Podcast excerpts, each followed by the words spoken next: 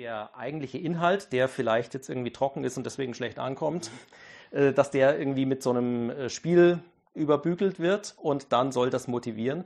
Und das funktioniert ja in der Regel nicht. Ja, also ähm, ich, ich sage es mal salopp, wenn du irgendwie einen Scheißhaufen Gold ansprühst, ist es immer noch ein Scheißhaufen. Ne?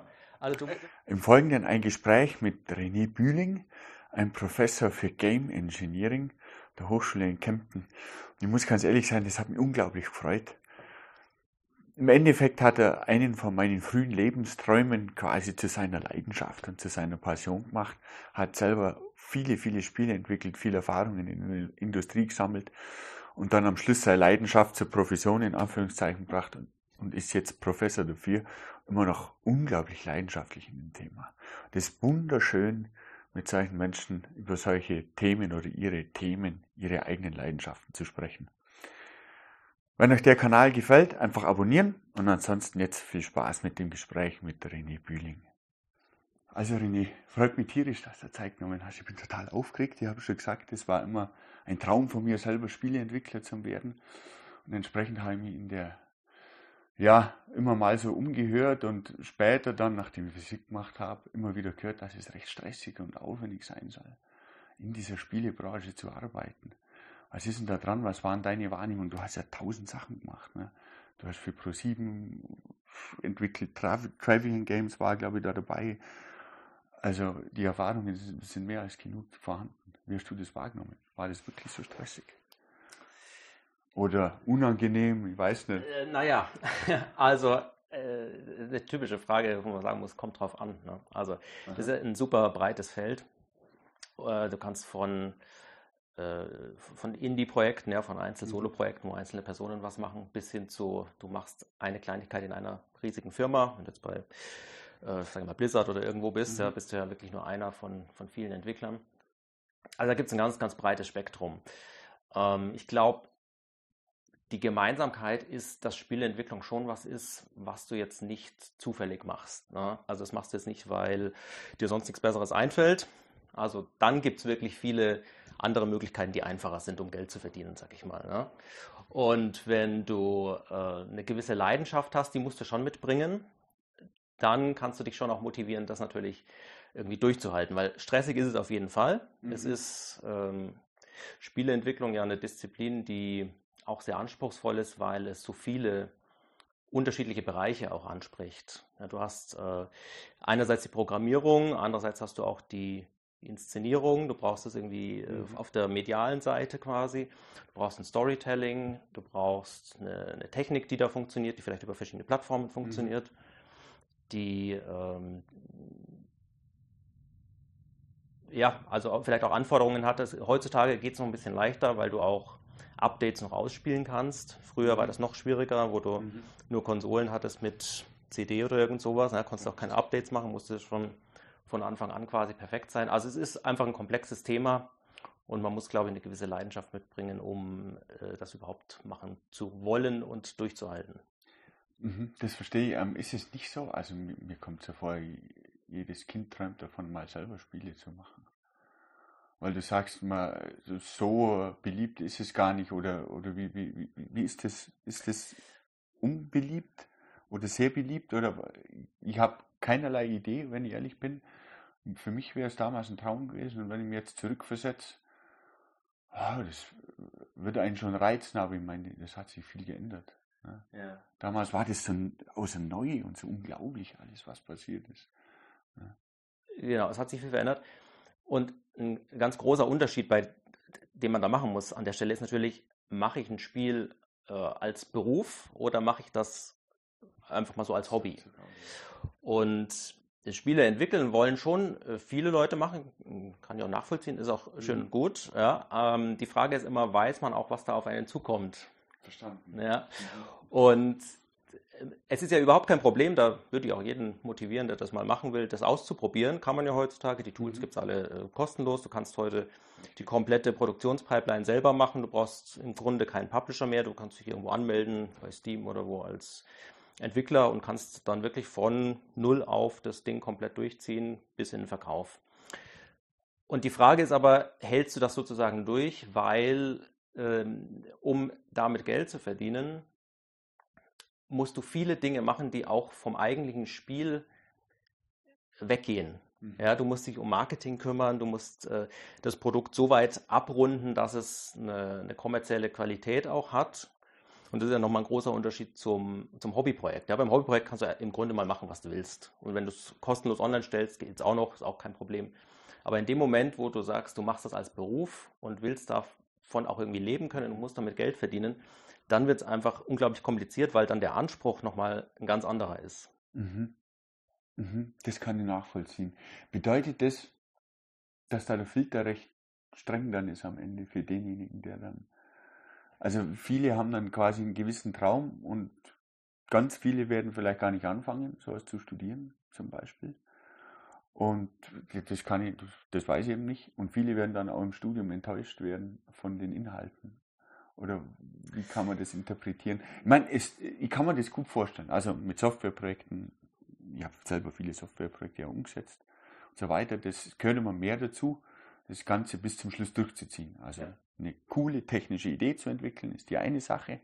Mit der Idee dann was zu machen, schon alleine eine Dokumentation zum Schreiben, fängt ja schon in der in den Kommentaren im Code selber an, der vernachlässigt wird, aber das ist ja wieder eine andere Geschichte. Da gehört einiges mehr dazu und das kotzt einen auf Deutsch oft genug an, genau. ja, diese Zeit dann zu investieren. Ja.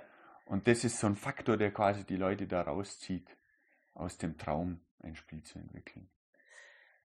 Sagen wir mal so, das ist der Faktor, der unterscheidet, ähm, breche ich es ab oder mache ich es weiter. Ja, also ich würde also auch gar nicht mal sagen, die, man ist dann irgendwie enttäuscht vielleicht, wenn man jetzt, äh, sagen wir mal, das Studium anfängt und sich dann anschaut, mhm. was da so drin ist. Also enttäuscht ist, glaube ich, der, der falsche Ausdruck. Äh, ich glaube eher, es gibt viele, die einen anderen Blick drauf kriegen und die realisieren, ah, da stecken noch Dinge drin, an die habe ich zum Beispiel überhaupt noch nicht gedacht. Und das ist auch was, was ich häufiger mal als, als Feedback so bekomme, bei meinen Videokursen zum Beispiel, ja, das sind ja so, so Crashkurse, wo man mal relativ schnell mit relativ wenig Vorwissen äh, in dieses Thema reingeht, mal so ein erstes Minispiel bastelt.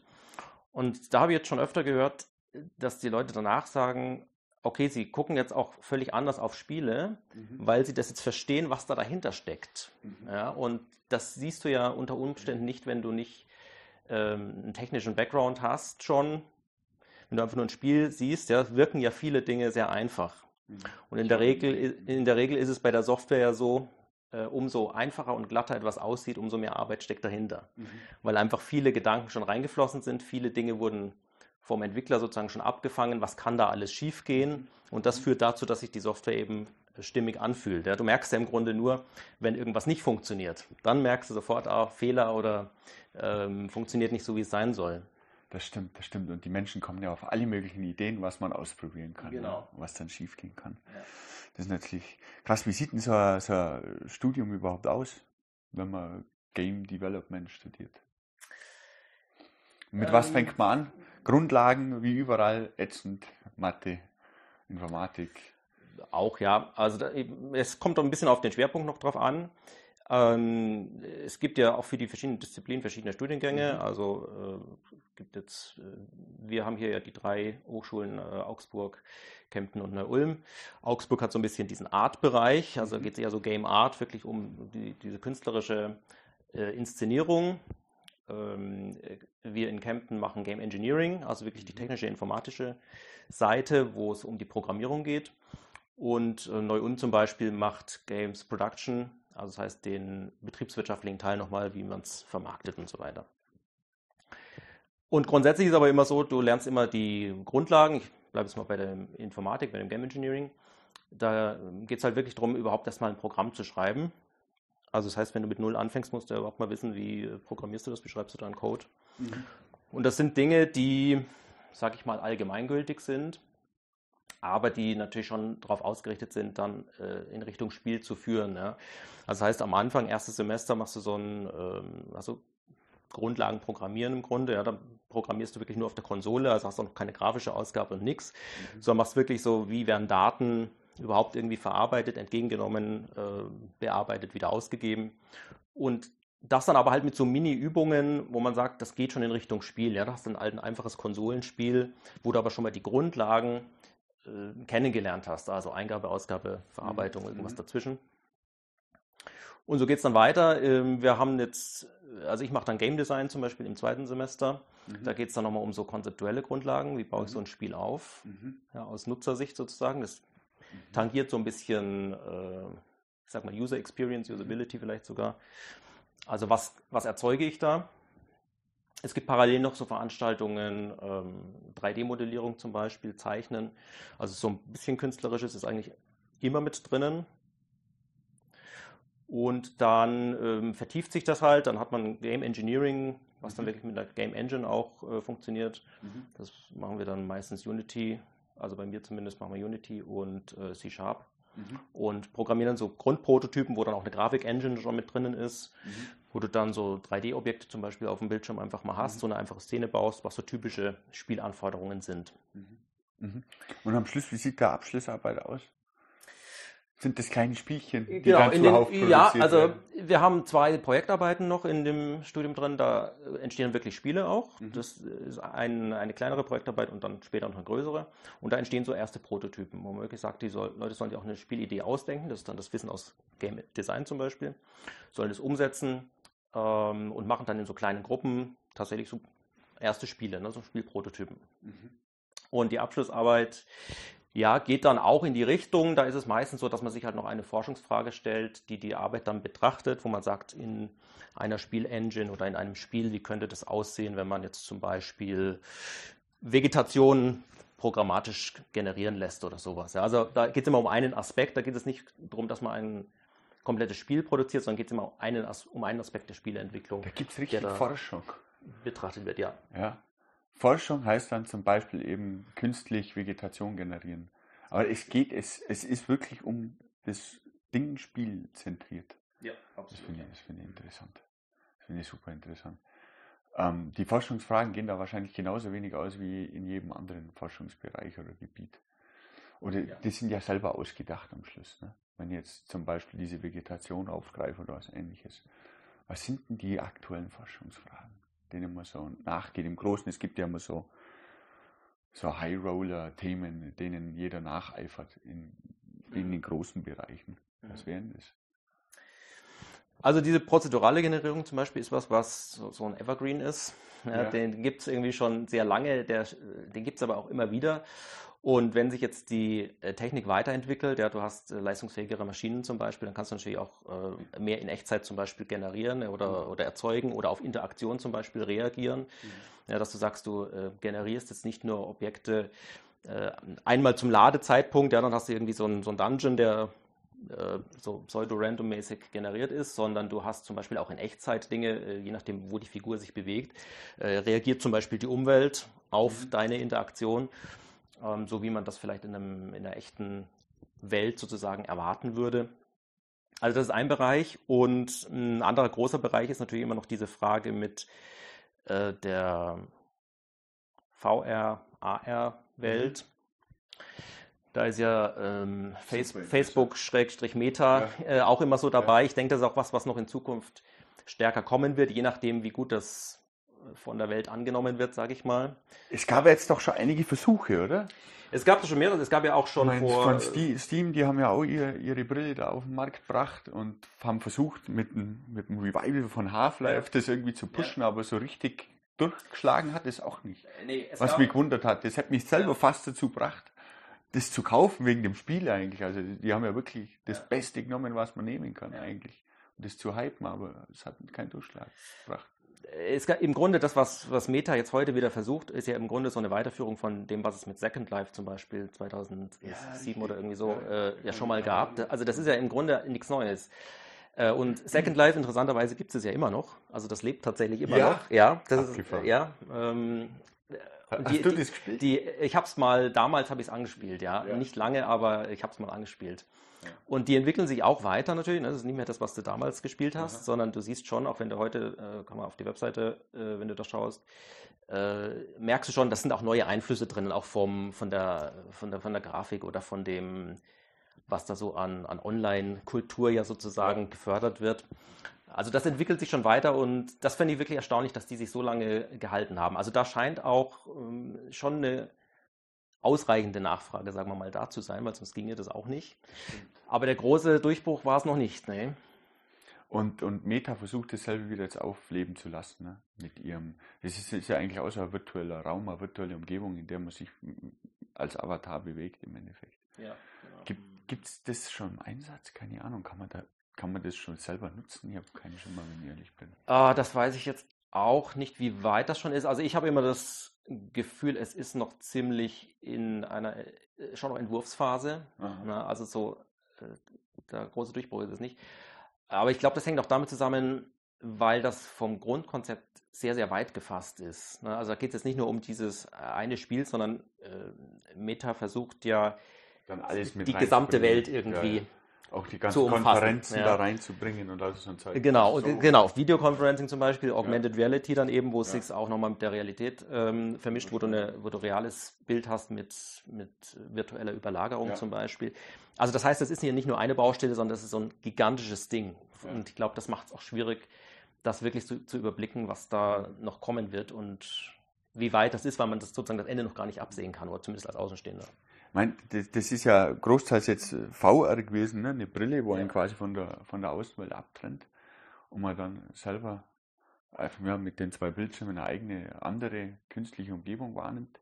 Aber es gibt ja auch Augmented Reality Brillen, das heißt wie die HoloLens. Und es gab ja mal Magic Leap, gibt es das noch? Keine Ahnung. Da habe ich so ein tolles Video gesehen. Die haben ja dann quasi das Spiel in die tatsächliche Umgebung integriert. Ne? Da sind dann die Monster irgendwie aus der Wand gekrochen und man hat halt die Brille auf und die hat ihm das quasi auf die Netzhaut so projiziert, als wenn das so ausschaut, ja. dass es da aus der Wand kommt. Gibt es Magic Leap? Das, das weiß ich nicht. Äh, ich glaube, sie haben sich umbenannt, das heißt jetzt irgendwie anders, aber in der, in so hat das geheißen, ne? Ja. Gibt es noch, ja. Sehr interessant. Mhm. Und ist das, ist das die ferne Zukunft? Oder, also, sowas kann man ja kommerziell überhaupt nicht sinnvoll erwerben. Also so als, als einfacher User kaufen wir kein HoloLens für dreieinhalbtausend Euro. Nee. Äh, das Problem ist aber an zwei Stellen. Erstens ist äh, das zu, zu teuer. Ja. Also eigentlich sind es drei Stellen. Erstens ist es zu teuer. Äh, zweitens ist es viel zu aufwendig von der Hardware. Oh ja. Und äh, drittens hat es noch nicht den Alltagseinzug. Also was machst du mit dem Ding? Äh, du ja, ich kann, mal, kann so, man mal Skype an Band klatschen. Ne? äh, genau, aber ja. du musst ja schon mal hingehen, musst, du musst dich sozusagen äh, explizit auf dieses äh, Erlebnis einlassen. Ne? Du musst hingehen und musst sagen, ich setze jetzt diese Brille auf und starte jetzt dieses Erlebnis und jetzt habe ich sozusagen Zeit und äh, beschäftige mich mit diesem Erlebnis. Und den Durchbruch wird es haben, ähm, wenn es das schafft, was äh, Apple zum Beispiel mit dem iPhone geschafft hat, nämlich dass sich das nahtlos in den Alltag integriert. Ja, dass du zum Beispiel eine Brille hast, die aussieht wie deine normale Brille oder die mhm. äh, von der Belastung sozusagen, von der körperlichen Belastung auch äh, wie eine normale Brille funktioniert. Vielleicht kannst du es dann noch kombinieren mit deiner Sehstärke noch irgendwie sowas. Ja. Aber solange das diesen Apparat sozusagen hat, den ich expliziter aufsetzen muss, wird es meines ich mein, Erachtens. Google hatte ja auch ihre, ihre, ihr Google Glass. Das war ja genau. deutlich angenehmer zu tragen. Das haben sie auch wieder aufgehört. Das war ja eigentlich so ein Ansatz, wo man wirklich das, was man am Handy hatte, wirklich, das war ja echt gut integriert, das war ja gut mhm. nutzbar mhm. am Ende. Die haben ja da keine schlechte Arbeit geleistet, meiner Meinung nach. Es war auch nicht unerschwinglich, also es hat sich im Handypreisrahmen bewegt, teures Luxushandy, aber das, ja. so fängt es ja immer an. Ja. Ähm, hat aber trotzdem keinen Durchbruch gehabt. Ne? Woran liegt das? Ist das einfach, braucht es mehrere Anläufe? Ich meine, ja. ist ja wie beim Handy wahrscheinlich. Ich, ich, ich hatte ja auch schon lang vor dem Apple iPhone die so ein unglaublich schlechtes Widerstandsdisplay, wo man mit dem Stift drauf rumtatschen hat müssen. Und das gab es ja schon Ewigkeiten eigentlich. Ne? Äh, ich weiß nicht, woran das liegt, aber ich glaube, das braucht einfach mehrere Anläufe und das muss irgendwann einen äh, so, einen Evolutionssprung schaffen. Wann es wie das macht, Evolution. weiß ich nicht, ja, woher richtig. das kommt. Aber das ist, das gleiche wie bei ChatGPT. Ja? Ich meine, ja, diese Technologien, das ist jetzt auch nichts, was es seit gestern gibt, sondern das gibt es schon ewig. Und auch, äh, das geht ja auch in verschiedene Bereiche, auch in, in, der, in der Spielentwicklung hast du ja auch so diese, diese grafischen Prototyping-Tools, wo du jetzt sagen kannst, du, du zeichnest grob eine Form und die KI ähm, entwirft dir sozusagen die Szene dazu. Ist auch nichts Neues. Gab es vor äh, etlichen Jahren schon von Nvidia zum Beispiel einen ja. Prototyp, wo du das runterladen konntest auf dem Desktop. Hat auch schon funktioniert, ja, aber hat nicht den Durchbruch geschafft. Ja. Und das ist irgendwie, braucht es immer diesen, äh, diesen, gewiss, diesen gewissen Evolutionssprung, um das machen. zu machen. Aber es gehört Und eigentlich Glück dazu, oder? Ich glaube auch, es ist Weil man, man, man, sagt, es gibt ja dann so Größen wie Steve Jobs oder so, wo man sagt, oh, nur der hat irgendwie Apple irgendwo hingebracht. Ich meine, der hatte viele tolle Ideen und ja. das, das, darf man wirklich sagen, der hatte ja auch konzeptionell, glaube ich, eine andere Herangehensweise. Ne? Der hat immer vom Erlebnis gesprochen und nicht vom Produkt. Und lauter solche Betrachtungsweisen, die ja neu waren zu der Zeit. Als der damit angefangen hat. Das, ich, will, ich will das nicht runterspielen, aber am Ende gehört halt doch Glück dazu, dass es dann passiert. Das ja. iPhone war schon zufällig das richtige Produkt zum richtigen Zeitpunkt. Genau, ich glaube, das ist ein, ein, großer Punkt. Der richtige Zeitpunkt, den muss man treffen und man muss irgendwie die eine Idee haben oder den einen Ansatz haben, der es dann äh, zum, der, genau, der es zum Erfolg macht und der dann sagt, ihr, plötzlich wollen es alle. Ja. ja. und das ist genauso, wie du auch sagst, bei dem äh, iPhone zum Beispiel ist es auch keine Technologie, die es so noch überhaupt nicht gab. Genauso mit den Tablets zum Beispiel, ja, was wir heute als iPad haben. Äh, was irgendwie so als super innovativ, was weiß ich, was empfunden wird. 2004 äh, hatte ich schon einen, einen Tablet-PC von Microsoft. Die haben das vorher im Grunde auch schon auf dem Markt gehabt, auch mit der Handschrifteingabe und so weiter. Aber das hat sich einfach anders angefühlt und es war äh, auch von der Technik natürlich noch ein viel klobigeres Ding. Also hast echt so einen Drum in der Hand gehabt. Da hat sich schon viel getan und ich glaube, bei, bei Apple spielt es eine ganz große Rolle, diese Herangehensweise von, ich gucke wirklich, was kommt da beim Benutzer an. Mhm. Also ich schaue da nicht als Techniker drauf, was bastel ich da, sondern ich gucke als, als Benutzer drauf, wie ist das möglichst das elegant für mich als Erlebnis im Alltag äh, bequem zu nutzen. Das wäre dann auch die Herangehensweise, wenn ich jetzt ein Spiel entwerfen will, das gut ja. ankommt, dann würde ich darauf achten, dass es sich auch in den Alltag integrieren lässt zum Beispiel. Finde ich einen interessanten Aspekt. Ich meine, erstmal braucht es ein tolles Erlebnis. Also ich erinnere mich an meine Zockerzeit. Wenn ich mich daran erinnere, es gab ja tolle Spiele, aber die waren immer sehr vereinnahmend. Ne? Da musstest du vor den Rechner sitzen und jetzt zum Beispiel drei Stunden lang, was weiß ich, Diablo, Quake 3 oder irgendwas spielen. Gibt es ja jetzt auch noch. Ja. Ganz genau in diesem Maßstab. Aber das ist ja was ganz anderes wie zum Beispiel so ein Handyspiel. Mhm. Na, ich sitze auf der Couch, weiß nicht recht, was ich mit mir anfangen soll. Dann fange ich an, so ein Ding zu spielen. Ja. Das wäre dann das, was sich in den Alltag wiederum integriert. Entscheidet man sich vorher, was sind deine Favoriten? Was liebst du mehr? Äh, mein Favorit ist tatsächlich noch PC. Ja. Also ja. Ähm, die Handyspiele, äh, ich meine, das ist eine völlig andere Welt, ja, das ist auch eine völlig andere äh, konzeptuelle Ebene, so, so ein Handyspiel zu machen. Ja. Das sind ja auch die Ziele anders, da ist die Monetarisierung anders, da ist äh, das Konzept ein völlig anderes, weil die Kontexte, in denen gespielt wird, völlig anderes sind. Ja, also ein Handyspiel spielt man eher mal schnell zwischendurch, wenn ich, ich an der Bushaltestelle bin oder irgendwas. Ja. Hör es auch genauso schnell wieder auf. Also das ist auch was. Die Unterbrechbarkeit zum Beispiel ja. ist eine völlig andere bei, bei mobilen Spielen als Richtig. bei so Desktop-Spielen oder Konsolenspielen zum Beispiel. Und das sind also zwei völlig äh, unterschiedliche Baustellen, denke ich. Ja. Okay. Und also die Handyspiele, okay, das ja, gibt so ein paar Sachen, die gucke ich mir mal an und äh, ein paar wenige, wo ich sage, okay, das spiele ich vielleicht noch ein zweites, drittes, viertes Mal. Ähm, aber ich bin immer jemand, der, ich mag immer gerne diese äh, sehr starke, immersive Inszenierung, wo du in so eine virtuelle Welt wirklich eintauchen ja, kannst. Ja. Und dazu ist das Handy eigentlich für mich jetzt nicht geeignet, sage ich mal, ne? weil es jetzt zu klein ist, du fängst schon an, du hast einen kleinen Bildschirm, du bist viel zu sehr mit der Umwelt noch Bedien beschäftigt. Bedienungsein du, kannst, du kein richtiges Eingabemedium eigentlich, das geeignet ist, um abzuschalten. Ne? Wenn du dann ja, da mit der Tastatur und der Maus sitzt, dann du nimmst halt deine Bewegung nicht mehr so richtig wahr am Ende am Ende. Äh, also genau, und, und, und du, du, bist ja auch, wenn du dich vor, irgendwie vor einen Monitor setzt, da bist du irgendwie, äh, bist du ja isolierter, fokussierter auf das Erlebnis.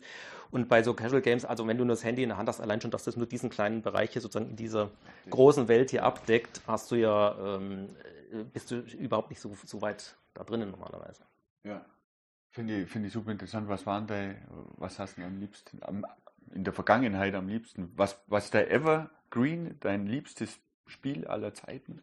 Oder dein beeindruckendstes vielleicht? Und was spielst du gerade? Spielst du gerade? Äh, gerade spiele ich äh, Hollow Knight. Äh, das, ja, ähm, begeistert mich aber auch nicht so. also ich, ich spiele es in erster Linie, weil es ein Hype ist und dann äh, ich, wollte ich mir das mal anschauen. Und, das ist ein Hype? Äh, ja, ja. Äh, Sag mir gar nichts. Okay. Also bin ich so gemischt. Das würde ich jetzt da nicht nennen. Also ich spiele es gerade, aber das ist jetzt nicht mein, mein Lieblingsspiel. Äh, allerdings ist Hollow Knight auch, äh, ich sage jetzt mal, stark inspiriert von äh, Ori and the Blind Forest zum Beispiel. Aha. Das das kam auch zu einer ähnlichen Zeit raus. Das war, äh, ich glaube, 15, 2015 und Hollow Knight kam dann 2017 oder sowas. Und Ori and the Blind Forest, finde ich, ist eines der besten Spiele, die ich kenne. Also, ich muss zu meiner Schande gestehen, kenne ich auch nicht, um was geht's Also da? das, wenn du mal ein Spiel spielen willst, ein gutes ja. äh, Spiel mal Ori and the Blind Forest. Ja, ja. Das ist, ähm, finde ich ganz toll. Das ist eigentlich vom Spielprinzip ein ganz einfaches. Du hast so ein Jump'n'Run, so nach Mario-Prinzip. Ja. Ähm, hat auch inhaltlich oder von der Spielmechanik, sage ich mal, wenig Dinge, die jetzt wirklich so äh, sensationelle Innovationen sind. Ne? Also es ist sehr viel bewährtes Rezept. Aber die haben es geschafft, das äh, in so ein neues Gewand zu packen, auch von der medialen Inszenierung zum Beispiel.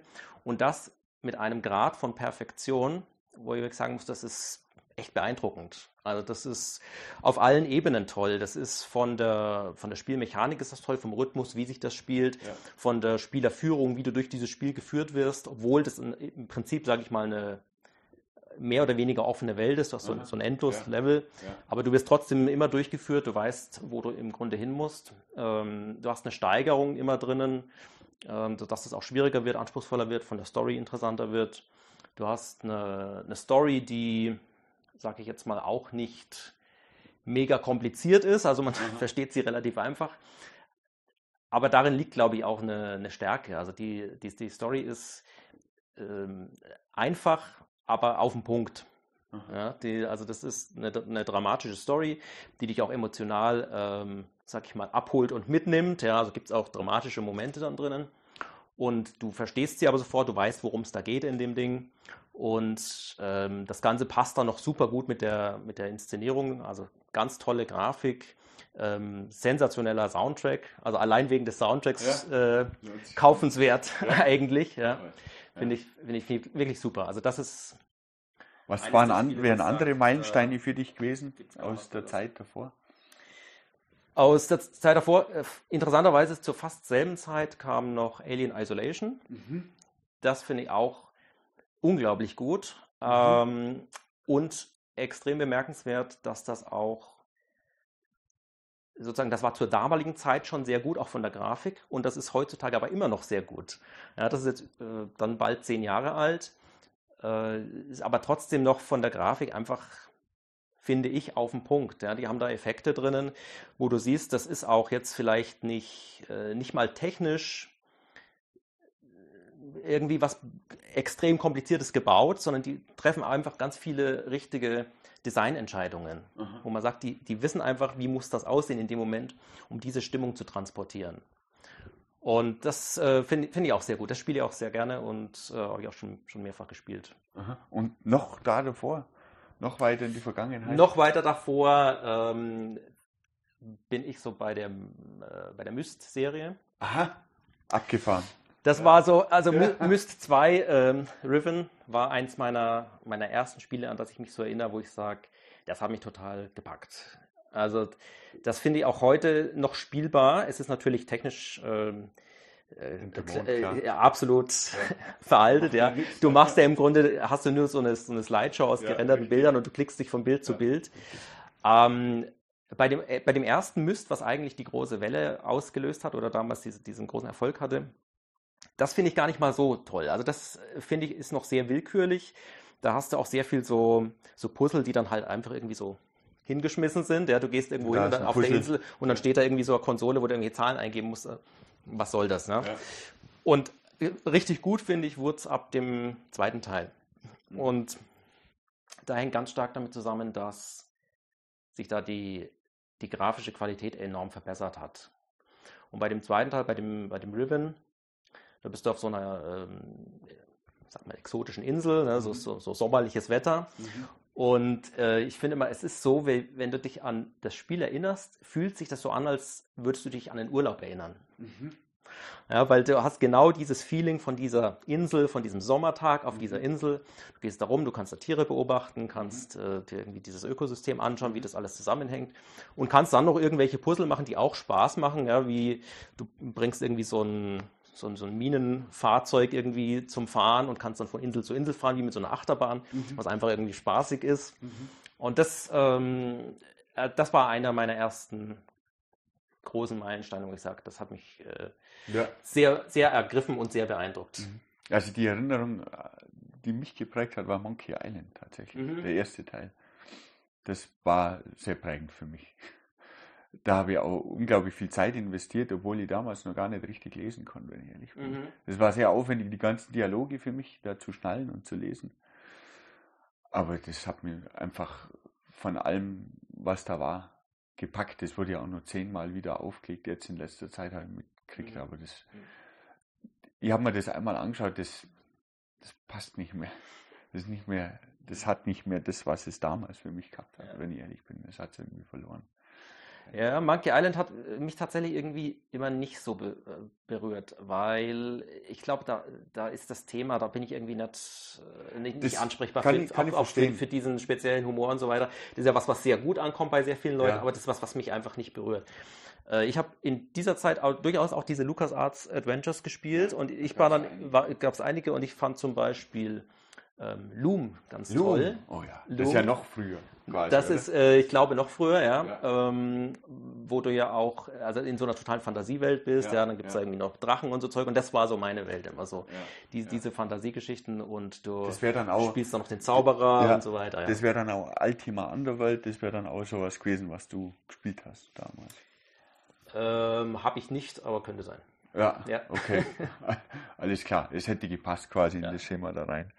Ja, und dann kamen in meiner Wahrnehmung, hat es dann irgendwann angefangen mit Doom und das hat mich technisch, technisch ja. interessiert. Also diese 3D-Shooter haben mich damals technisch fasziniert, wenn ich ehrlich bin. Also spielerisch okay, keine Ahnung, klar, wie das zockt, wie man halt so zockt. Am interessantesten war beim spielerischen, spielerischen Aspekt damals, da, da habe ich meine ersten Netzwerke aufgebaut, ne? mit einem seriellen Kabel irgendwie gegen einen Freund von meiner Schwester gespielt oder sowas. Und das hatte durchaus richtig spielerischen Reiz, aber ansonsten fand ich das technisch vor allem faszinierend. Mhm. Schon damals. Ähm, das hat mich dann auch dazu gebracht, irgendwie die Technik da weiter zu durchdenken und deswegen bin ich auf diese ganzen, da gibt es ja diesen John Carmack und dann gibt es ja, also man da auch Bücher dazu kauft. Und das fand ich unglaublich interessant und das wäre mein Einstieg in diese Branche gewesen, wenn ich ehrlich bin. Wie bist denn du da reingerutscht? War das auch eher technisch? Oder war das auf einem anderen? Nee, ähm, ich habe ja eigentlich so einen künstlerischen Background. Aha. Also ich war eigentlich so äh, Schüler und so weiter, so diese, diese Zeit, so bis, bis zum höheren Schüleralter, war ich immer sehr auf ähm, so einem künstlerischen Zweig. Er hatte auch immer, ähm, ich hatte irgendwie Realschule gemacht mit äh, Schwerpunkt in Gestaltung ja, oder, ja. Kunst war es, glaube ich. Ich habe ein Fachabitur in äh, Gestaltung auch gemacht. Und auch tatsächlich, äh, also handwerkliche Gestaltung, ne? also wirklich malen, zeichnen, solche Dinge. Und eigentlich komme ich aus der Ecke. Und was mich dabei immer interessiert hat, ist natürlich auch, wie kann man solche Dinge noch erlebbarer machen. Ja? Weil wenn du ein Bild malst, zum Beispiel ist es halt ein statisches Bild, so fertig. Richtig. Und die große Chance oder das, das Tolle an also Computerspielen ist ja, dass ich wirklich eine komplexere Welt auch aufbauen kann und die auch interaktiv machen kann. Das heißt, andere Leute können ja sozusagen meine künstlerische Vision erleben. Ja können da reingehen, können interagieren, können ähm, vielleicht auch mit Lebewesen, Personen, was auch immer du da konstruierst, sozusagen ja. auch wirklich interagieren. Und damit kriegt das nochmal eine ganz andere Tiefe. Und so habe ich auch eigentlich angefangen. Ne? Ich habe dann auch irgendwann, als das so losging mit diesen Heim-PCs, so 94 oder sowas war das, habe ich so, so in Erinnerung, hat mich das so erreicht. Ähm, natürlich auch immer, hat mich immer gleich interessiert, wie kann man da selber was machen. Und was habe ich mit so Animationsprogrammen gearbeitet oder auch einfach Dinge gezeichnet halt, solche Sachen. Ne? Und dann ging es halt los mit der Programmierung. Das war jetzt was, das, was das erste war, ich, ich glaube, war das QBasic oder irgend sowas, ja. ja, ja. Und dann gab es da irgendwie so, so erste Grafik-Outputs, das war auch immer noch so ein, so ein Pseudo-DOS-Fenster mit ja. irgendwelchem Zeug. Hm, also auch was völlig anderes, als man heute jetzt macht. Aber äh, es ging überhaupt schon mal was. Und dann habe ich da so ein bisschen ähm, hobbymäßig mich da einfach mit beschäftigt, habe versucht, so Dinge zu programmieren. Es kam, kam das so erste äh, SDKs unter Windows dann auch. Windows 3.11 war das damals noch, ähm, wo dann überhaupt schon mal irgendwie ein Bild anzeigen konnte. Dann konnte man klicken, dann konnte eine Animation oder irgendwie sowas. Und da habe ich mich schon immer sehr dafür interessiert, was man da auch so an, an Spielen zum Beispiel machen kann. Und so meine ersten Gehversuche in der Informatik, das waren eigentlich auch schon immer irgendwie so spielerische Sachen oder verspielte Sachen oder Dinge, die zumindest sich sehr stark mit diesem Thema äh, Digitalisierung von künstlerischen Inszenierungen ja, in irgendeiner Form. Ist ja, eigentlich auch, ist ja eigentlich auch der, der, der, deutlich wichtigere Teil für ein gutes Spiel, Inszenierung und ja. die Darstellung. Ja. Also gerade diese Pixelbrei-Grafik, die jetzt gerade wieder vogue geworden ist, die letzten zwei, drei Jahre, mhm. habe ich das Gefühl gehabt, die, die, die vermittelt auch eine gewisse Stimmung. Mhm. Die, und macht es aber auch, ich finde, interessant, das anzuschauen. Es lässt der Fantasie auch mehr Spielraum. So für meine ja. Wahrnehmung war das immer ja. so. Ne? Wo ich dann diesen, dieses Remake von Mon Monkey Island gesehen habe, das war nicht derselbe Guybrush, das war einfach nicht der gleiche. Ne? Und dann war das Feeling nicht da und dann war ich auch zu alt und dann war es auch schon wieder vorbei. Ja. Äh, keine Ahnung. Aber dieser technische Aspekt, der mich so fasziniert hat, nachdem ich mich, dann habe ich irgendwann Physik gemacht und dann habe ich nicht viel gespielt und habe mich auch nicht viel damit auseinandergesetzt und irgendwann kam es wieder dazu, dass ich von meiner Arbeit aus mich damit beschäftigt habe und habe festgestellt, das hat sich ja komplett gewandelt. Kein Mensch mehr programmiert selber eine 3D-Engine. Sowas zieht man sich kostenlos im Netz und arbeitet damit. Und hat Toolboxen, die ja. unglaublich sind. Das ist ja gigantisch, was man, ich meine, eine Unreal Engine kann sich jeder ziehen, im kompletten Umfang die abgefahrensten Spiele damit machen und dann muss er irgendwann bei der Kommerzialisierung einen Anteil abtreten. So ist es ja geregelt, zumindest war es das ja. vor ein paar Jahren, wo ich mich mal darüber informiert habe. Und das finde ich, das nimmt den technischen Aspekt ein bisschen den Reiz für mich, weil ich weiß, da gibt es hoch, hoch, hoch, hoch, hoch spezialisierte Firmen, die sich dem komplett aufopfern und da gibt es super schlaue und kluge Köpfe drinnen. Da könnte man technisch mit rein, reinspringen, aber diesen, diesen Clou, der mich damals fasziniert hat, dieser Schritt von, von nichts zu Doom oder Wolfenstein, was auch immer da das mhm. erste war, keine Ahnung, und dann zu Quake und dann zu, dann war Quake 2, dann kam Quake 3, das waren also die, die Schritte, die in der Grafik als erheblich wahrgenommen habe, sagen wir es mal so, äh, in der grafischen Qualität, die sind jetzt meine, in meiner Wahrnehmung vorbei ich finde, die Grafik hat eine Qualität erreicht, wo, wo eigentlich nur der künstlerische Aspekt zählt. Ich meine, fotorealistisch, okay, wer will denn das? Mm. Hättest du das gern? Also ganz ehrlich. Nee, also ja, ich, äh, schwierig, weil ähm, ja, das ist wirklich eine Frage, wie weit will man es und wie weit ist man schon tatsächlich? Und ich glaube, man denkt, man ist schon weiter, als, man, man ist. tatsächlich ist. Ja. Und dieses. Phänomen hat man ja auch bei den, bei den früheren Spielen schon gehabt. Ja, da hast du auch gesehen, ähm, das ist natürlich irgendwie noch, was weiß ich, total äh, low poly und so weiter. Aber damals hieß es auch, wow, was für eine gigantische Grafik. Und wenn du dir heute so Retro-Reports zum Beispiel anschaust, die dann sagen, äh, das war damals der Meilenstein. Ich weiß gar nicht, was habe ich da neulich was über irgendeinen Zelda-Teil oder irgend sowas, mhm. habe ich da so einen, so einen Beitrag auch gelesen, wo irgendwie mit Screenshot, ja, wow, sensationell, irgendwie mit spiegelndem Wasser und so weiter. Und du schaust dir den Screenshot an und denkst dir, was ist das? Ja, das ist wirklich super, nur farbige Flächen im Grunde. Das würde heutzutage niemals mehr gehen. Tomb Raider habe ich mal wieder gesehen. Ja, zum Beispiel. Da ist mir ganz schlimm so gegangen. Das waren ja wirklich nur ein paar bunte Polygonflächen. Da ja. ja nichts. Ja. Und ich glaube, so ist das heute auch tatsächlich noch. Man denkt zwar, wenn man ähm, so gewisse Titel sieht, äh, ich sage mal in Teilen, zum Beispiel bei Resident Evil, ist es so, da fand ich manche Dinge schon, schon sehr gut. Ja, also die haben, äh, wenn ich jetzt an den welcher ist es, sechste Teil oder irgend sowas denke, da hast du so eine, so eine Szene, wo du einen Kameramann spielst von so einem mhm. äh, Fernsehteam und du gehst in so ein Haus rein, so ein altes, verfallenes Haus, wo dann irgendwas passiert.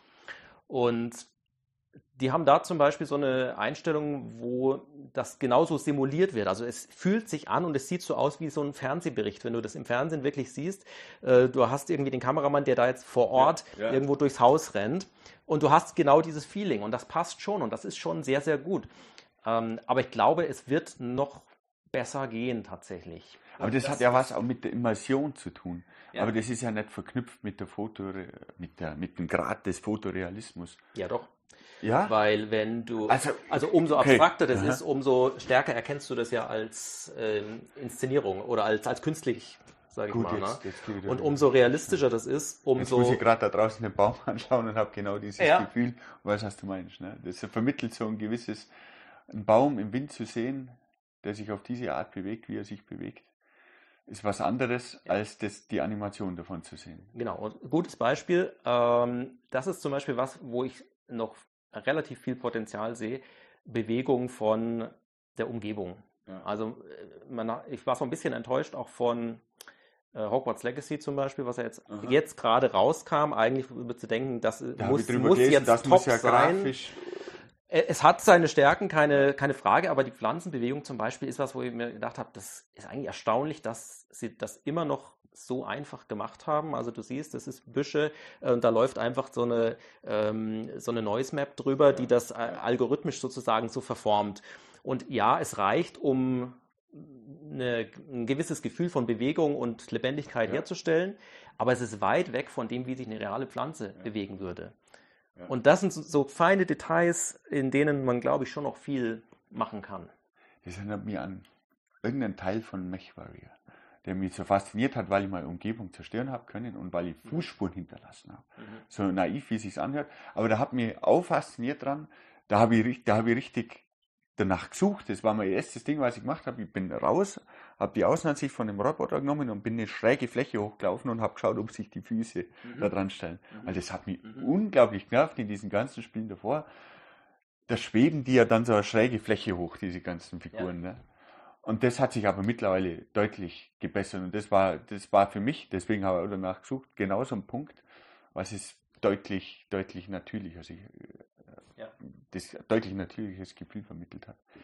Was, was mich halt fasziniert, weil ihr sagt, fotorealistisch, also was an Gesichtern gemacht wird. Mhm. Ein gerendertes Gesicht kann ich nicht mehr richtig unterscheiden von einem mhm. gefotoshoppten Gesicht, mhm. sagen wir es mal so. Schwer zu sagen. Ähm, bei der Animation, wenn es sich bewegt, würde ich sagen, würde es mir leichter fallen, aber wenn man das richtig sehr gut macht, oh man, keine Ahnung. Also was, was man jetzt da auch gesehen hat mit, mit, mit Hilfe von KI, die haben doch außer eine, eine künstliche Person erschaffen, mhm. animiert mhm. und dargestellt. Uff, keine Ahnung. Da, da, da, da, da, kriegt man eher dieses unheimliche Gefühl. Ja, äh, aber. Das, das, das, deswegen sage ich, ob das überhaupt wünschenswert ist, weil dann, dann vielleicht, vielleicht erschreckt es mich dann, weil man denkt, oh, oh fuck, das ist jetzt wirklich quasi eine, eine zweite Realität was ist das? Ne? Aber gut, das ist immer die, die Frage. Oh, gut, muss man schauen. Ich meine, dann ist ja noch eine, eine, große Unterscheidung, äh, schaffst du das auch in Echtzeit? Ja, also die äh, KI-Sachen, das ist alles so Zeug, das rödelt jetzt da eine Weile und dann hast du ein Bild. Ähm, aber das ist nochmal was ganz anderes, wenn du das wirklich echtzeitfähig und interaktiv ja. äh, machen willst. Also, da gibt es schon nochmal viel. Und dann ist bei Fotorealismus aber schon auch nochmal die Frage, was meint man da wirklich? Ne? Also meinst du wirklich, ein vollkommen realistisches Abbild. Das ist eine Sache. Und das andere ist aber auch, wo ja noch viel technische Entwicklung und Innovation sozusagen drinnen steckt, kannst du realistische Mittel einsetzen in Echtzeit. Also Schlagwort zum Beispiel indirekte Beleuchtung. Das Licht äh, fällt durchs Fenster, äh, prallt am Boden ab und die Wand wird. Hat man das äh, schon auf, im Griff? Das gibt schon. Ähm, Zufällig, das war ein Teil, wo ich mich mal mehr damit beschäftigt habe. Beleuchtung war immer also die Tricks, die man da gemacht hat, das war mir, ist mir irgendwann mal aufgefallen. Das ist alles nur nicht, wie Licht funktioniert. Ja, äh, generell Spielentwicklung ist viel ja. gefaked. Ja. Ähm, natürlich auch vor dem Hintergrund, es muss ja nicht realistisch sein, sonst muss sich nur realistisch ja, anfühlen. Genau. Das ist mal wieder bei der Inszenierung, was halt, finde ich, persönlich, aber als, Game Designer finde ich das natürlich ähm, super wichtig ist. Also ich glaube, es ist auch, wenn nicht sogar das Wichtigste, weil die Leute äh, spielen ja, erleben ja und kaufen letzten Endes auch das Erlebnis. Ja? Die kaufen ja nicht, wie der Code konstruiert ist, sondern die kaufen, was sie, was sie erleben. Spielt es aber beim Handy spielt gar keine Rolle, zum Beispiel dann auf der anderen Seite bei so einem Konzept. Nee, das ist ähm, was völlig anderes. Wobei es da ja auch schon so diese 3D-Renderings gibt. Also da sind wir ja sozusagen so ein bisschen, äh, vielleicht ein bisschen weiter als so diese Wolfenstein-Ära, ne, was wir damals auf dem PC ja, hatten. Das, das haben wir ja schon ähm, jetzt so Richtung mobil auch. Ne? Also ist schon grafisch schon weiter, aber im Grunde sind wir an einem ähnlichen Schritt, nämlich an diesem Anfang, diese äh, High-End-Grafik vom PC auch auf so kleinen Geräten darstellen ja. zu können. Ja, also da ja. wird schon noch, auch noch einiges passieren. Die Frage ist, ob man das dann will und ob das da genauso funktioniert. Ja. Was, was ist denn da, weil es mich gerade interessiert, die, bei Beleuchtungen, was ist denn da die aktu der aktuelle Stand der Technik? Man hört ja immer von diesen RTX-Grafikkarten, ich habe mich ganz ehrlich mhm. nicht tief damit auseinandergesetzt, aber da steckt ja irgendwo Raytracing dahinter und hinter Raytracing verstehe ich irgendwas, wo ich tatsächlich dann Lichtstrahlen ja. nachvollziehe. Und genau. das gab es ja, also die Technik ist ja ur, ur, uralt im ja. Endeffekt. Ne? Ich glaube, die erste Version von Blender hatte schon irgendeinen so Raytracing-Renderer drinnen, der halt dann an einem Bild mal locker eine Stunde rumgerechnet hat. Fand ich aber saumäßig faszinierend, weil man hat wirklich gesehen, wie sich das Licht aufbaut, ne? Lichtstrahl ausgesendet und ja. jeder Lichtstrahl einzeln und Pixel für Pixel sich aufbaut und zwar so wie, wie die Lichtstrahlen, wie quasi die, die Dichteverteilung war. Ne? Da wo viel Licht war, da, da habe ich schneller mhm. Pixel gehabt, wo wenig Licht war, langsamer Pixel. Mhm. Macht man sowas jetzt in Echtzeit? Ja, das ist jetzt gerade ähm, schon auch so der, der Trend. Und jetzt ist so der, der Punkt, sage ich mal, oder so, das so, funktioniert so eine Schwelle. Jetzt in Echtzeit. das funktioniert, ja.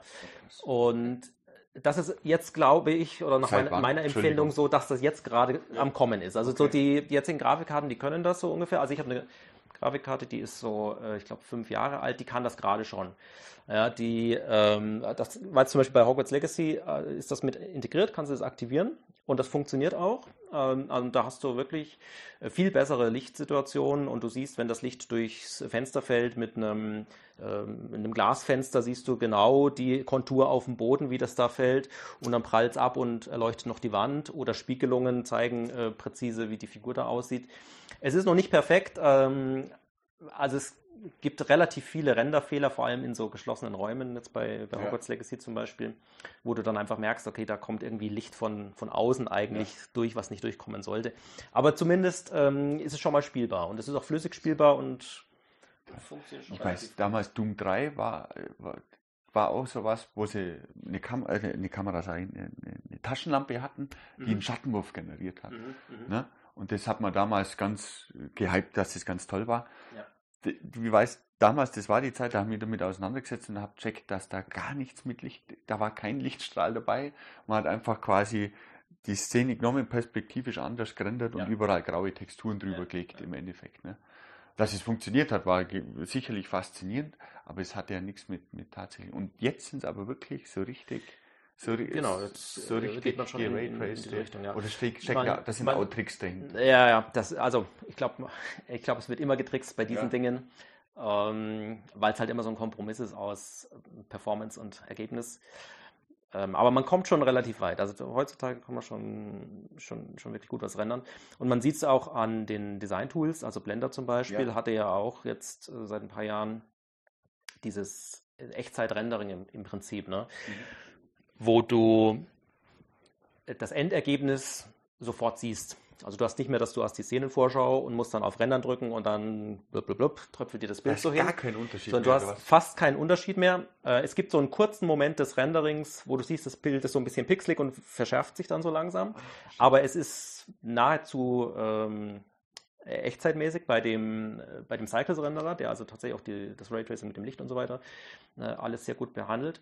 Und dann haben sie ja noch diesen, diesen Eevee-Renderer, der ja im Prinzip komplett auf Echtzeit-Rendering ausgerichtet ist. Und da habe ich mir, ich weiß, ich habe vor sicher über zehn Jahren schon mal mit einem damaligen Prof von mir ja. äh, darüber gesprochen, dass diese Idee ja äh, eigentlich, äh, warum die nicht schon früher kam, ja, warum die nicht damals zum Beispiel schon kam, dass du die Game Engines verwendest, um auch ähm, Grafik einfach zu produzieren. Die Game Engines sind unglaublich leistungsfähig von der, von der Grafik, auch damals schon gewesen, vergleichsweise. Und warum nimmt man nicht das, um einen besseren, ein besseres Rendering hinzukriegen, als das jetzt ja. Äh, zum Beispiel mit den üblichen äh, Verfahren damals äh, so, so, möglich war. Ja? Also das heißt, diese Echtzeitfähigkeit, die ist ja schon länger da, entwickelt sich stetig weiter, mhm. äh, wurde aber jetzt zum Beispiel in der Grafikproduktion nach meinem Empfinden erst relativ spät, also vor kurzem erst wirklich eingesetzt und genutzt. Ja. Das, was jetzt die Spiele-Engines Und das ist das, was im Grunde die Spiele-Engines machen und das kann man ja auch zur Grafikproduktion im Grunde nutzen und das ist das, was jetzt zum Beispiel die äh, Echtzeitrenderer in den 3D-Grafiktools wie Blender ja. auch umsetzen. Gibt es 3D Studio Max eigentlich noch? Irgendwie Gibt es auch noch, ja. Mhm. ja. Mhm. Wird das noch eingesetzt oder hat jetzt Blender alles überrollt? Also ich habe Blender das erste Mal gesehen, denke mal, geil. Ja. Ich brauche kein Geld mehr ausgeben. Ja, im Grunde ist es auch so. Also so ähm, 3D Studio Max ist ja so ein Klassiker für tatsächlich Game Asset Produktion. Ja. Ne, es gab im, im, im Animationsfilmbereich gab es immer noch so Cinema 4D und Maya. Aha, kenne ich auch noch. Und tatsächlich. Äh, 3D Studio Max war oder ist vielleicht auch noch äh, bei, bei, bei, Spielentwicklung sehr relevant. Aber es ist äh, so, ich merke es auch, wenn ich so auf so Messen und so weiter bin, ähm, sehr, sehr viel von Blender abgelöst worden, weil Blender halt auch tatsächlich jetzt schon so leistungsfähig ist und auch so bedienbar ist, dass du sagen kannst, es kann schon mithalten mit den anderen. Ja. Und dann ist, äh, wenn du jetzt ein, ein kleines Team hast, so ein, so ein Indie-Team aus fünf Leuten, die irgendwie schauen ja. müssen, wie sie überhaupt überleben, ja. ja. die überlegen sich dann schon, nehme ich ein kostenloses Tool oder äh, nehme ich das, die, die Lizenz für, weiß nicht, früher hat es ein paar tausend Euro gekostet. Äh, und warum? Ja, lohnt sich das wirklich? Brauche ich das wirklich noch? Ja. Du hast ja selber auch ein Indie-Spiel produziert, weil du gerade gesagt hast, kleine mhm. Indie-Gruppe. Das heißt uh, A Room Beyond auf Steam, ne? Ja, genau. Was war denn die Idee da dahinter? Ich habe das gesehen, das ist ja außer Pixelbrei-Grafik, aber 3D. Ne? Ja, genau. Wenn man das mal so ein bisschen angeschaut war, ist ein Adventure, soweit ich das wahrgenommen ja. habe. Ich habe es mir jetzt nicht downloadet und gespielt, bin ich ganz ehrlich. Ähm, hast du das ganz alleine produziert? Ja. Umgesetzt? Das, genau. Also es ist ein Point-and-Click Pixel-Adventure, von daher so ähnlich wie diese LucasArts ja. Adventures, aber der ausschlaggebende Punkt war letzten Endes äh, eben genau die Grafik. Und die ist im Grunde aus einem Experiment entstanden. Und da ging es darum, um die Frage, wie kann ich die äh, Echtzeitfähigkeit von so einer Game Engine nutzen und trotzdem diese Ästhetik von so einem Pixel-Art-Spiel zum Beispiel herstellen. Also das heißt, wenn du eine Engine hast, ja, dann kannst du flüssige Bewegungen zum Beispiel programmieren, ohne jedes einzelne Bild zeichnen zu müssen. Oder kannst Beleuchtungseffekte zum Beispiel mit reinbringen, Echtzeitbeleuchtung und so weiter. Was normalerweise in so einem reinen Pixel Art Adventure eben schwer geht oder du musst eben alles von Hand mhm. zeichnen irgendwie. Hat eine andere Ästhetik, ist auch, äh, wenn man jetzt sagt, man ist hier so wirklich äh, äh, reiner Pixel Evangelist, dann würde man vielleicht sagen, das ist hier eine, ist ja nichts, ja, ist irgendwie mit Pixel Art nicht zu vergleichen, aber darum geht es jetzt mal nicht, sondern es ging darum, eben genau das hinzukriegen, diesen, dieses Look and Feel von dem klassischen 2D Pixel Art, aber mit den Vorteilen technisch gesehen von, von 3D. Und äh, genau, da, das war so der ausschlaggebende Punkt, äh, der dazu sozusagen zu dieser konkreten Form geführt hat. Und es war damals so, ich sage mal, da war ich an, an einem Punkt äh, im Leben auch angekommen, wo ich irgendwie nochmal was anderes gebraucht habe und wo ich auch gemerkt habe, okay, das, was ich jetzt bis dahin gemacht habe, hat mich im Grunde weggeführt von dem, wo ich eigentlich herkomme und wo ich eigentlich mich selber auch finde. Mhm. Ja. Sind wir wieder bei dem Künstlerischen eigentlich, mhm. ja, und bei, bei, der, bei der Spielentwicklung. Und das war zu dem Zeitpunkt, kam das einfach zu kurz. Und ich war dann auch an einem Punkt, wo ich dann auch den, den damaligen Job aufgehört habe und dann gesagt habe, ich äh, muss jetzt auch irgendwie mal was anderes machen und wieder zurückkehren zu mir selber. Ja. Und es war für mich immer schon seit in diesen ersten Jahren sozusagen, war das immer so ein Traum, wirklich ein Spiel mal komplett selber zu machen.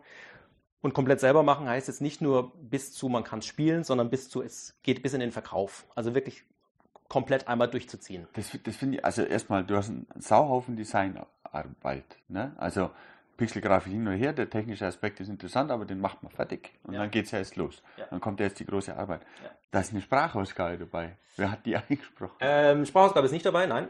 Nee, ähm, aber in dem Video in den, war, war, in war den äh, Trailern, genau. In, den, in, in okay, den Trailern ist, ist eine, eine, ein Erzähler drinnen.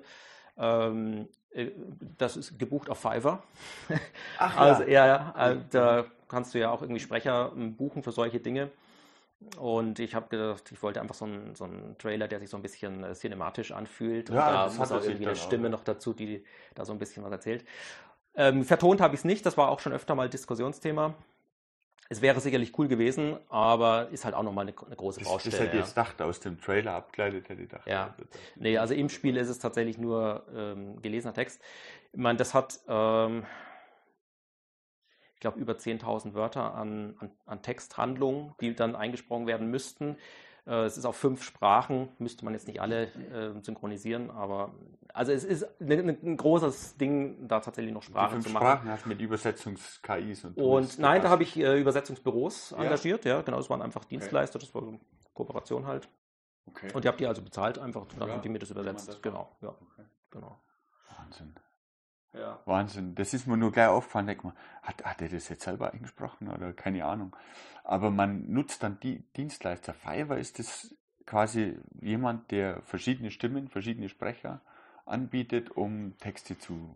Ähm, nee, Fiverr ist so, ein, so eine Art Marketplace oder so ein, so ein Marktplatz für, für Dienstleistungen im Grunde. Verstanden. Und das, Fiverr kommt vom, von diesem Begriff der, der 5 Dollar. Ja, also das heißt, du hast so wirklich so Kleinstbeträge, mit denen du auch was kaufen kannst.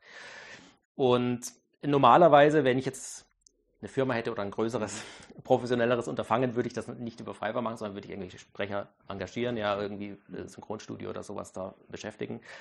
Aber das war halt wirklich ein absolutes Solo-Projekt, ne, was ich alleine gemacht habe, ähm, auch im Grunde alleine finanziert habe aus, aus eigenen Mitteln. Und da muss man halt ein bisschen schauen, wie man da zurechtkommt. Und äh, entsprechend habe ich dann halt äh, solche Möglichkeiten genommen. Ja. Und äh, da gibt es also total viel, ne? auch mit den Internetdienstleistern. Äh, meine, meine Kooperationspartner, die ich hatte, ich hatte so ein paar für Dinge, die ich nicht selber machen konnte. Das war so ähm, Audio, Musik, ähm, Lokalisierung, Marketing. Äh, Die habe ich alle irgendwie online gefunden. Ne? Über so äh, gibt es dann ja auch viele so Communities und ähm, Facebook war damals auch noch stärker als heute, wo du in so Entwicklergruppen reingehen kannst, wo du auch ähm, äh, Leute findest, mit dich mit denen austauschen kannst und so weiter und solche Mini-Deals machen kannst. Also das geht Ko- schon ganz das gut. kostet irgendwie 7,99 Euro oder ich weiß gar nicht genau. Äh, das Spiel kostet Oder unter 10 Euro auf jeden äh, Fall. Unter 10 Euro, ich glaube, es ist 7,99, ja. Ja. Mhm. Da war, da war, das ist ja wahrscheinlich außer Verkaufsschwelle dabei. Ne? Für 8 Euro Ja, ja, kostet ein absolut, Spiel ja. quasi nichts. Für Ja. 15 Euro ist es fast schon voll, vollwertiges Spiel. Hat sich das rentiert? Wenn ich das fragen darf. Es hat sich Ich meine, für dich selber Für mich sowieso. hat es ne? sich absolut rentiert. Also das war, wie gesagt, das war so eine, so eine Herzensangelegenheit und äh, das äh, ist auch was, was ich immer wieder machen würde. Also sozusagen, das war eines der Dinge, wo ich sage, das war Ja. ein absolutes Muss in meinem Leben, dass ich das gemacht habe. Auch wenn es mich viel gekostet hat in jeder Hinsicht. Ähm, finanziell hat es sich nicht rentiert im Sinne von, da- dass es äh, mir jetzt viel Geld gebracht hätte oder ich davon Ja. leben könnte oder irgendwas. Äh, von daher hat sich dann ja auch bei mir beruflich wieder woanders hin entwickelt. Aber es hat, es aber hat es, gar keine es, Rolle gespielt. Er Hat hat spielt aber so gesehen keine Rolle, weil Ja. äh, sozusagen die, die Priorität da ja eine andere war. Und ähm, es hat mir im Nachhinein hat es mir schon wieder was gebracht, ja, weil da- es sind viele Sachen daraus letzten Endes entstanden, die jetzt nicht unbedingt ähm, Ja, ja. monetärer Natur sind, Mhm. aber die irgendwie eine Referenz sind oder zeigen, ähm, was ich da Völlig schon gemacht habe und eine, und Völlig Erfahrung richtig. und so weiter. Völlig richtig, zeigt ja auch das Know-how und alles. Genau, ähm, dann habe ich deine Doktorarbeit gelesen, hat er vorhin Mhm. schon erzählt. Ähm, die heißt, es, was heißt gelesen? Gelogen, also ich habe die Einleitung gelesen. Ähm, ästhetisch motivierte Gestaltung eines persuasiven, nee, als persuasives Element in interaktiven Medien. Ja. Also was, ich konnte nicht richtig rauslesen, was, was genau der Inhalt ist. Dieses, diese Überschrift, die impliziert bei mir, dass man irgendjemand zu irgendwas bringen will, was persuasiv ist. Ne? Das ist schon mal Ähm, gut, ja. Und da dazu will ich ästhetische Mittel verwenden. Das heißt, ein Bild mit dickeren Linien zeichnen und dadurch, also blöd gesagt, ich verwende eine andere Schriftart und deswegen kaufen 3% mehr Menschen mein Produkt, wäre das sowas, was in die Richtung geht. Die Richtung ist schon gar nicht so schlecht. Ähm, ja, also bei der Persuasion geht es ja tatsächlich um das Überzeugen. Also das heißt, man möchte Leute zu irgendwas bringen. Das, da gibt es nochmal zwei Unterschiede. Ne? Das eine ist die Manipulation, das heißt, ich will den Leuten irgendwas aufzwingen. Und das andere ist, dass ich unterstütze Leute bei ihrem eigenen Ziel. Äh, Bei mir ging es tatsächlich mehr um das eigene Ziel. Äh, Das war damals am Beispiel von Energiesparen. Ja, also angenommen, du möchtest ähm, dich energiesparender verhalten, ist sozusagen ja immer die Frage der, der, der Mensch-Maschine-Kommunikation, wie kann ich das motivieren? Ja? Wie kann ich die Leute unterstützen, dass sie dieses Ziel, das sie also jetzt mal angenommen selber haben, dass sie das auch erreichen? Und da gibt es dann verschiedene Sachen. Zum Beispiel kannst du so Sensoren installieren am Heizkörper. Ja, kannst dann messen, was hat er für einen Durchlauf oder irgendwie ähm, äh, Steckdose, typisches Beispiel, da gibt es diese Zwischenstecker, die dann messen, wie viel Strom verbraucht das Ding, was auch immer da angeschlossen ist. Und dann ist natürlich die Frage, was machst du mit diesen Daten? Und eine Möglichkeit ist, diese Daten einfach darzustellen. Im mhm. einfachsten Form wäre es als Zahlen. Da musst du dich also wirklich mit den Zahlen beschäftigen, musst dann mhm. wirklich schauen, ah, was habe ich da verbraucht und wie und was und wo. Mhm. Andere Möglichkeit ist mit so einer klassischen Visualisierung, sage ich mal, also ein Graph zum Beispiel, der anzeigt mhm. mit einer Linie, da hast du viel verbraucht, da hast du wenig verbraucht. Ähm, sagt dir schon mehr, weil du es auf, auf den ersten Blick, sage ich mal, ja, weil du einfach drauf guckst und wenn du es auf so einem ähm, digitalen Bilderrahmen zum Beispiel hast, ja, dann siehst du sofort, ah, da war wieder mal ein Ausschlag oder sowas. Und jetzt kommt die ästhetische Gestaltung. Das war sozusagen mein neuer Ansatz in dem Bereich. Wie kann man das auch darstellen, sodass diese, äh, dass einen das mehr emotional anspricht? Ja, so ein Datengraph, wenn du so eine Linie einfach hast, das ist im Grunde sehr messdatennah. Das ist halt einfach eine Visualisierung von den Zahlen. Und hm, dann kannst du vielleicht, wenn Extreme drin sind, kannst du sagen, ja gut, hm, habe ich jetzt viel oder wenig verbraucht, aber das ist es dann. Und mein Ansatz war jetzt eine ästhetische motivierte Gestaltung zu nehmen. Das heißt, du hast ja auch sowas in der Kunst wie äh, dramaturgische Stilmittel. Also du zeichnest ein Bild so, dass das eine gewisse Dramaturgie zum Beispiel hat. Und jetzt kannst du sagen, okay, äh, das Ziel ist ja, wir wollen Energie sparen. Das heißt, mhm. Energiesparen hat einen Umweltaspekt. Und du kannst sagen, du baust einen virtuellen Garten zum Beispiel, ja, eine, eine, eine, grafische Darstellung. Das ist, hat nichts mit Messdaten zu tun, sondern ist einfach ein schönes Bild, mhm. sag ich jetzt mal vereinfacht, ja, von so einem Garten. Und du kannst sagen, wenn sich de, die, die Performance oder die Leistung, die du hast, dein, deine Messdaten, wenn die sich so verhalten, dass sie nicht deinem Ziel entsprechen, also das heißt, du verschwendest Energie zum Beispiel, mhm. ja, dann stirbt dieser Garten ab. Ich sage jetzt mal etwas drastisch gesagt. Ja. Das heißt, das Bild wird unattraktiver. Und ähm, der Ansatz war dann äh, eben zu schauen, wie kann man das einsetzen oder kann man das einsetzen, bringt das was, äh, wenn man jetzt so einen, so einen, digitalen Bilderrahmen hat, ja, dass man also nicht mehr da irgendwie so einen Graph hat, was ja auch so ein raumästhetischer Aspekt sein kann, mhm.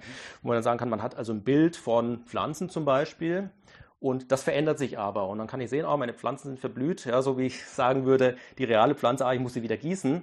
Äh, ah, ich muss mich also um diese Pflanze kümmern, zum Beispiel um und äh, mein Energieverhalten da irgendwie mal näher Anpassen. untersuchen. Ich, gucken, ich, ich, ich, muss da gerade an, an meine Solaranlage denken. Ne? Da, wir haben eine Sonnenbatterie und da gibt es eine einfache App, die zeigt einem fast nichts an. Hm. Also den momentanen Verbrauch finde ich total uninteressant, aber dann gibt es so schöne Graphen und so Übersichten über die Gesamtverbräuche und so. Ja. Und man starrt da ständig drauf, ja. tatsächlich. Und jetzt überlege ich mir gerade, ob man so einen Bilderrahmen mit einem Garten drinnen da was bringen würde. Aber absolut, wenn ich natürlich anstatt dieser Übersicht, wo meine momentanen Zahlen draufstehen, eher was hätte, wo mich einer sehr böse anschaut, weil gerade irgendwie mitten in der Nacht ist und ich mit 8 kW irgendwelche äh, elektrischen Heizer betreibe oder so aus, keine Ahnung das hätte einen deutlich größeren Einfluss auf mich als die ganze blanke Zahl an der Stelle. Und das wäre quasi so ein Thema gewesen. Genau. Was sind denn da gute Mittel dann? Also die Frage ist immer, wie und wann man das überhaupt einsetzt. Ja? Also das ist jetzt keine Lösung, die äh, zum Beispiel komplett ersetzt, sondern das ist was, was ergänzend funktioniert. Ja. Weil wenn du siehst, deine Pflanze verblüht, ähm, dann wissen, denkst warum. genau, dann will ich wissen, warum. Ja. Und dann musst du letzten Endes irgendwann auf die Zahlen auch gucken und musst dann sagen, woher kommt das zum Beispiel. Also das heißt, das ist was, was im Zusammenspiel mit anderen Dingen funktioniert. Und dann ist noch so, dass mh, virtuelle Charaktere zum Beispiel noch eine höhere Beziehung herstellen, weil du da ein vermeintliches Lebewesen hast. Das ist so ein bisschen der Tamagotchi-Effekt. Mhm. Also ja, wenn du jetzt ein Haustier hättest zum Beispiel, ja, dem es dann schlecht geht, wenn du dich schlecht verhältst, dann Gott, hast du schon gleich ein, äh, eine andere Motivation sozusagen, dein Verhalten ja. zu ändern, weil du willst, dass es die, diesem Tier, zu dem du irgendeine empathische Beziehung hast, ähm, dann besser geht, zum Beispiel. Ne? Ja. Tamagotchis, unglaublich. Keine Ahnung, ob das, ob das noch jemand kennt. Ich die sind auch wieder die auferstanden. Wieder die, die ja? gibt es wieder, ja. Die gibt's, ich also glaube, es gibt, gibt auch eine, eine, App und sowas, gibt es glaube ich auch wieder. Früher fand ich das unglaublich, wie viele da mit diesem Ding da rum, und das, das war ja so absehbar, ungelogen. Diese Tamagotchis, die waren ja so lächerlich absehbar, da war ja gar kein, da gar keine Persönlichkeit, kein Verhalten dabei, nichts. Ja. Ne? Einfach alle vier Stunden muss man dem irgendwie einmal auf den Knopf drücken zum Füttern oder sowas. Ne? Mhm. Das fand ich, das hat, mich, das hat mich damals total irritiert, was da passiert ist, ganz ehrlich. Ja. War aber trotzdem eine interessante Zeit, weil das haben, bin damals Zug gefahren zur Schule, das war zu, zu meiner Schulzeit und alles. Und da hat jeder so ein Ding gehabt. Mhm. Und ich habe keins gehabt. Mhm. mhm.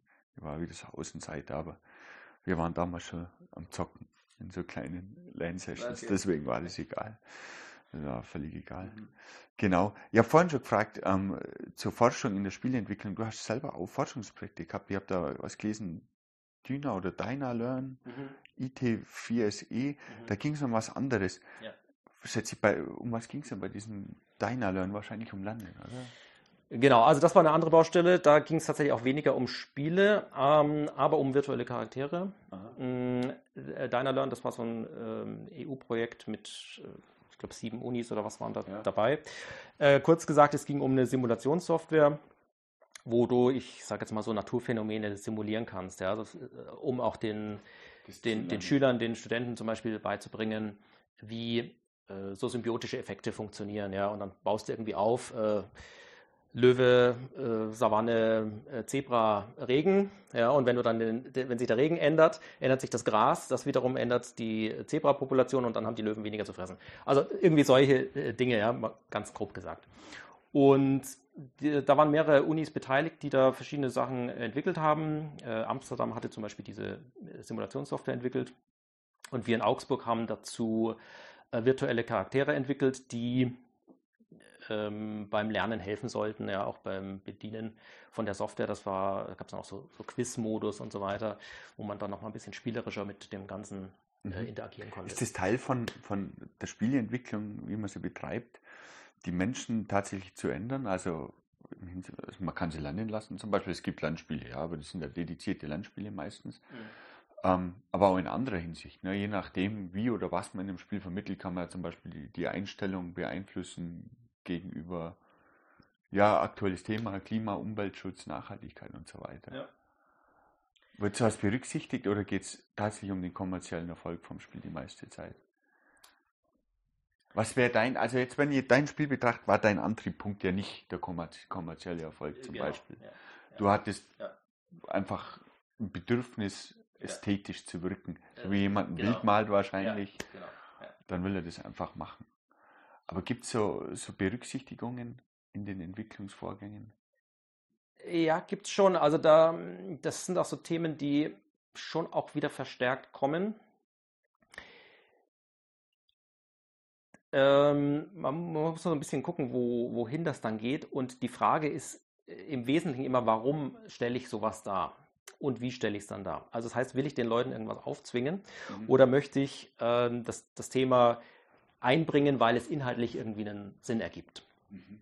Und das ist zum Beispiel ein großes Thema bei Serious Games. Also wenn du so Spiele hast, die äh, einen ernsten Hintergrund haben im Sinne von, sie wollen dir was beibringen. Ja? Also mhm. man könnte auch andersrum sagen, Gamification. Also du willst den Leuten irgendwas vermitteln, irgendein ein Thema und machst das, indem du ein spielerisches Konzept dazu machst. Und was häufig passiert ist, dass äh, sozusagen der eigentliche Inhalt, der vielleicht jetzt irgendwie trocken ist und deswegen schlecht ankommt, äh, dass der irgendwie mit so einem äh, Spiel überbügelt wird und dann soll das motivieren. Und das funktioniert ja in der Regel nicht. Ja, also ähm, ich, sage es mal salopp, wenn du irgendwie einen Scheißhaufen Gold ansprühst, ist es immer noch ein Scheißhaufen. Ne? Also du, du musst dir schon irgendwie überlegen, äh, wie du das wie du das besser äh, umbaust, sodass das auch funktioniert und sodass diese Effekte, die man sich von der Gamification erhofft, dass die auch tatsächlich eintreten. Und ein äh, Merkmal von Spielen ist zum Beispiel, was es von anderen äh, Softwareprodukten unterscheidet, dass man ja auch spielt, um zu spielen. Also das heißt, das hat einen Selbstzweck sozusagen. Der ja. Mensch spielt, das zeichnet ja aus. Ja, genau. Und das ist zum Beispiel was, das darf man äh, nicht vergessen. Also das Spiel muss ja selber auch äh, Spaß machen und äh, man möchte, muss das spielen wollen. Ja? Also das heißt, das Spiel muss so sein, äh, dass ich jetzt nicht das Gefühl habe, ich setze mich jetzt dahin, um mir jetzt irgendwas, irgendeinen Vortrag anzuhören, mhm. weil dann ist es authentischer und ehrlicher, wenn ich mir einfach einen Vortrag anhöre. Mhm. Ja, sondern äh, das Spiel muss äh, spielerisch das Thema vermitteln und dabei immer noch die Eigenschaften von einem guten Spiel transportieren. Und es gibt schon ähm, auch so ein paar Beispiele, wie das in der Vergangenheit oder in der jüngeren Vergangenheit ganz gut gemacht wurde. Ähm, Handy Games ist da ja zum Beispiel ganz gut dabei, Handy Games aus Würzburg. Mhm. Auch so eine äh, Firma, die im Grunde von zwei Brüdern ursprünglich mal äh, aufgebaut wurde, die sich auch immer noch hält, die sehr erfolgreich ist. Und die haben, ich sag mal als Beispiel jetzt das Endling rausgebracht. Das mhm. ist ein Spiel, wo es um letzten Endes dieses Thema Umweltzerstörung auch geht, mhm. Umweltschutz im weitesten Sinne. Äh, in der Form, dass ein Drama dargestellt wird, wo du eine, eine Fuchsmutter spielst mit ihren äh, Welpen und die äh, findet dann sozusagen immer schwerer, was zu fressen und so weiter. Dann muss sich in so einer von Menschen zerstörten Welt äh, durchsetzen. Tolle Idee. Und die haben das äh, toll gemacht, weil die äh, es eben schaffen, den, den, ursprünglichen Geist des Spiels beizubehalten. Also du spielst das Spiel jetzt nicht, weil du dich über nee, Umweltschutz informieren du willst, sondern du spielst das Spiel, weil du, weil, genau, weil du dieses Drama erleben willst und weil dich das äh, total packt und mitnimmt und einfach überzeugt auch so von der Story und von der Inszenierung und von allem, ja.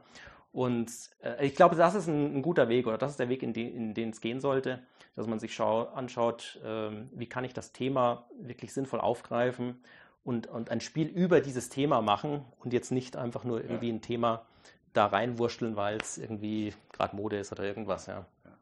Was ich auch einen interessanten Aspekt finde, äh, wir haben mal mit einem Psychologen gesprochen über Spielsucht und mhm. sowas. Mhm. Spielt das eine Rolle, wenn man ein Spiel entwickelt? Nee, man will ja eigentlich, dass die Leute süchtig werden.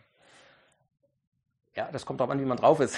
Ja. also wenn man irgendwie so, so, eine Grundmoral hat, dann denke ich, sollte man schon äh, ein Interesse auch haben, die, die Leute nicht ins Unheil zu stürzen ja, mit seinem Spiel. Das ist genauso die, aber die Frage der Monetarisierung ist eine ähnliche, ja, zum Beispiel mit Ingame-Käufen. Ja, würde man nach drei Stunden dann eine Meldung bringen, hey, es wäre besser, eine Pause zu machen, vielleicht für Geist und Körper. Ja, es gibt Spiele, die machen ja, das. Ja. Ähm, äh, zum Beispiel Gibbon, äh, das ist ein Spiel, übrigens auch mit äh, Serious-Hintergrund. Da spielst du so einen, ähm, ja, sind das so, so einen Affen im ähm, südamerikanischen Regenwald, wo du irgendwie rumläufst. Und auch gleiches Thema im Grunde. Äh, der Affe wird bedroht von, äh, von der menschlichen Zivilisation, ist ja auch Regenwaldabholzung und so weiter, so ein großes Thema. Und die haben das, wenn ich mich richtig erinnere, sogar zum Beispiel drinnen, wo die dann sagen, nach einer gewissen Spielzeit äh, kommt dann mal so ein Screen zwischendurch, äh, du spielst jetzt schon so und so lange, äh, mach doch mal eine Pause oder sowas. Kann man machen, ja. Mhm. Ähm, bei mir damals war das Thema, ähm, was auch mal kritisch war, da waren diese Shooter gerade en vogue oder sind mhm. so rauskommen und das verstört die ganze Jugend, also inklusive mich, ich bin total verstört offensichtlich und wir werden alle gewalttätig und werden irgendwas machen. Aber ich glaube, das gab es beim Fernseher 15 Jahre davor oder 20 Jahre davor genauso. Ja. Spielt gar keine Rolle mehr heute, habe ich das Gefühl, oder doch noch. Ich meine, es gibt jetzt die Alterseinstufungen, genauso wie beim Fernseher, und jetzt spricht halt keiner mehr drüber. Ja, es ist ja auch immer die Frage, also werden die Leute aggressiv, weil sie diese Spiele spielen oder spielen sie diese Spiele, weil sie aggressiv sind? Ähm, ich glaube tatsächlich, dass das ein bisschen abgeflacht ist. Das war ja vor so ein paar Jahren, gab es da nochmal so eine Welle. Ähm, das ist dann halt immer, wenn irgendwas ist, dann springen da gerne Politiker und Leute gerne auf ja, und nehmen das halt so als Aufhänger. Aber ich glaube auch insbesondere, je mehr man sich damit beschäftigt und so, je mehr dieses ganze äh, Thema der Spielekultur auch so in die Gesellschaft weiter ausströmt, umso weniger wird das, ähm, wird das noch ein Thema sein. Ich habe hab letztes Mal einen Post gehört, da hat jemand vorgelesen, den Text von 1850 irgendwann ja. umeinander, wie gefährlich es doch ist, Bücher zu lesen. Ja, genau. Das fand ich total faszinierend. Das hat mich an, an meine Vergangenheit erinnert. Ich habe Fernsehen geschaut, ich habe diese Spiele gespielt und alles mögliche getrieben und das war ja zeitlang so heiß gefährlich. Am Ende hat es doch keinen interessiert. Ne? Mhm. Wie ist denn das mit der KI in den Spielen? Ähm, jetzt ist das ja eh gerade Thema, ne? Ähm, Gab es ja schon immer. Also da kann ich mich schon immer dran erinnern. Das war auch, das war auch so mein, eines meiner stolze, äh, stolzeren Erlebnisse damals war in so einem Quake 2 Mod, so ein ähm, quasi so ein Deathmatch-Gegner selber zu programmieren, der einigermaßen, mhm. der einigermaßen in Ordnung ist mhm. und nicht mhm. total verplant durch die Gegend steuert. Ähm, hat sich das deutlich geändert? Also ich erinnere mich zum Beispiel an das Spiel von Peter Molyneux, das hat Black and White geheißen. Ja. Und da haben die ja ähm, einen unglaublichen Hype drum gemacht, dass man sein, da, da hat man so ein großes Monster gehabt, das man mehr oder minder in Interaktion mit seiner Umgebung da erzogen hat oder was auch immer. Mhm, und mhm. man hat da einen riesen Hype draus gemacht, dass man es entweder gut oder böse machen kann oder was auch immer.